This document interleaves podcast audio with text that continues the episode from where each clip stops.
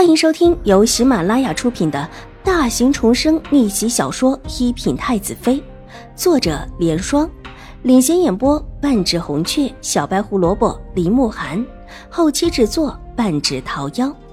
喜欢宫斗宅斗的你千万不要错过哟，赶紧订阅吧！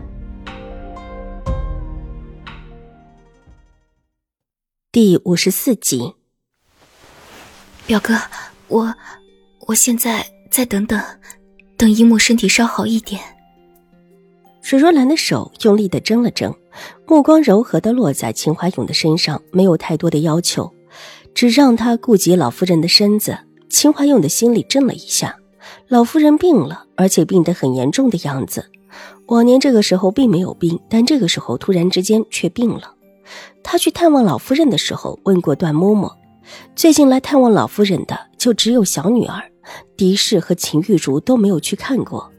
老夫人虽然不是他的亲生母亲，却含辛茹苦把他抚养长大。他自己的父亲是早亡故的，从这一点上来说起，老夫人就等同于他的生母。这份母子之间的感情是谁也替代不了的。水若兰话里的意思他懂，也很感动，深深的看了水若兰一眼。手放松下来，点了点头，郑重的道：“哦，我知道了。那你过两天再回去。”齐玉茹现在伤着了手，脾气很不好，大晚上的还睡不着觉，又闹腾着叫人去厨房拿一些吃的。她身边的丫鬟梅艳不敢怠慢，急匆匆的提着一个灯笼往厨房赶去。这已经是他今天往厨房跑的第十次了，但他不敢不去。方才梅雪因为拿一个花瓶稍稍的慢了一点脸上就狠狠的挨了几巴掌。作为秦玉茹的贴身丫鬟，都知道大小姐也就只是在外面表现出温柔巧婉罢了。那是一封信，听说是大小姐写给永康博士子的信。那封信写的可真是，如果让人看到这封信，大小姐还有脸出去？嬉笑声很轻，但因为这会儿安静，隔着一堵墙，还是叫人听得很清楚。梅艳愣了一下，急眼在墙后。可不是，那信是被琼花捡到的。如果拿给将军看，不只是大小姐，连夫人也没脸出门去。另一个声音调笑道：“听起来像是两个丫鬟的声音。”梅艳脸色大变，拎起手中的灯笼，看了看身边高高的围墙，转身向右边转去。那地方有一个月洞门，他要找到这两个说闲话的丫鬟。写信的事情，除了夫人身边的几个贴身的人，就只有大小姐身边几个贴身的人知道。可方才听到的声音，更像是普通的丫鬟。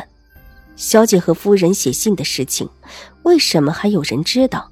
而且为什么会让琼花捡到？一想到接下来可能发生的事情，梅艳紧张的全身哆嗦，急匆匆的转过围墙，却发现外面早已经没了人。站定在原地想了想，顾不得再去厨房，心急火燎的回了：“梅艳，这么快拿了点心回来了？”才到屋门口。遇到从里面出来的梅雪，梅雪的脸上全部肿着，一看就知道挨了打，这让梅燕觉得很心酸。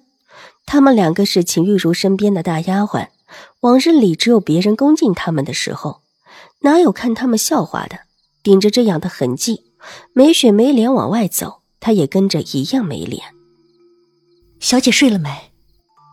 梅燕压低了声音问道：“还没。”梅雪苦涩的摇了摇头，目光落在他的手边，看到他手边空无一物，脸色大变，警告他道：“梅燕，你这样进去还不得？我有急事。”梅燕低声打断了梅雪的话，然后匆匆的掀帘子进了门，转过外屋，到了里屋。秦玉茹坐在灯下，听到声音，目光阴冷的抬起头来，看到梅燕空着手进来，眼中闪过一阵戾气。拿起桌子边的茶杯，就狠狠地往梅艳的脸上砸去。往日里，他还会顾及着自己的名声，纵然生气对丫鬟下手的时候，也会采用晦暗的用法。真相楼里有一根长针，并不是用来绣花的，而是拿来扎人的，扎的丫鬟手上、胳膊上全是伤，但外人却是看不出来。劈面而来的茶杯被早有准备的梅艳避了过去，没砸到他的脸上，碎在了他的脚边。跪下。秦玉茹阴阴的厉声道：“她的脸上涂着药膏，药膏的颜色是绿色的，看起来绿星点点，映得她的眉眼在灯下也透着几分惨绿。点点药膏，透着软腻腻的感觉。原本秀丽的脸，这时候居然叫人觉得恶心。”小姐看了看脚下的碎瓷片，梅艳哀求的叫了一声。嫌弃地上有碎片，不想跪下。明天我就让人把你卖到那种低贱的地方，看你还敢不敢嫌弃。小姐，奴婢有重要的事要禀报。梅艳不敢再犹豫，她可是看到自家名声极好的大小姐，私下里不止一次干过这样的事情。双腿一软，跪了下来，立时有些瓷片扎进了他的腿里，疼得他脸色立时变得煞白。什么事？看到梅艳脚边漾出的鲜血，秦玉茹觉得心里痛快不少，冷冷的问道：“方才奴婢去厨房拿点心，听到隔壁两个丫鬟说水小姐身边的琼花捡到了您给永康伯世子写的信。”腿上的扎伤疼得太过钻心，梅艳还不得不集中精力禀报道，额头上冷汗一颗颗的冒了出来。什么？信丢了？给我说清楚！秦玉如蓦地站起来，脸色大变，顾不得再恶毒的惩治梅艳，对跟进来的梅雪道：“让他起来。”梅雪应命，急忙把颤抖的梅艳扶了起来。小姐，奴婢听到有人这么说，急忙转过去看，但是没看到人，应当只是路过的两个丫鬟。也不知道他们说的是不是真的。梅艳被扶着站起来，尖锐的刺痛稍去，才定了定神，但她也不敢担责任，只能说不知道是不是真的。其实那两个丫鬟说的很清楚了，如果不是真的看到，又岂会知情？本集播讲完毕，下集更精彩，千万不要错过哟。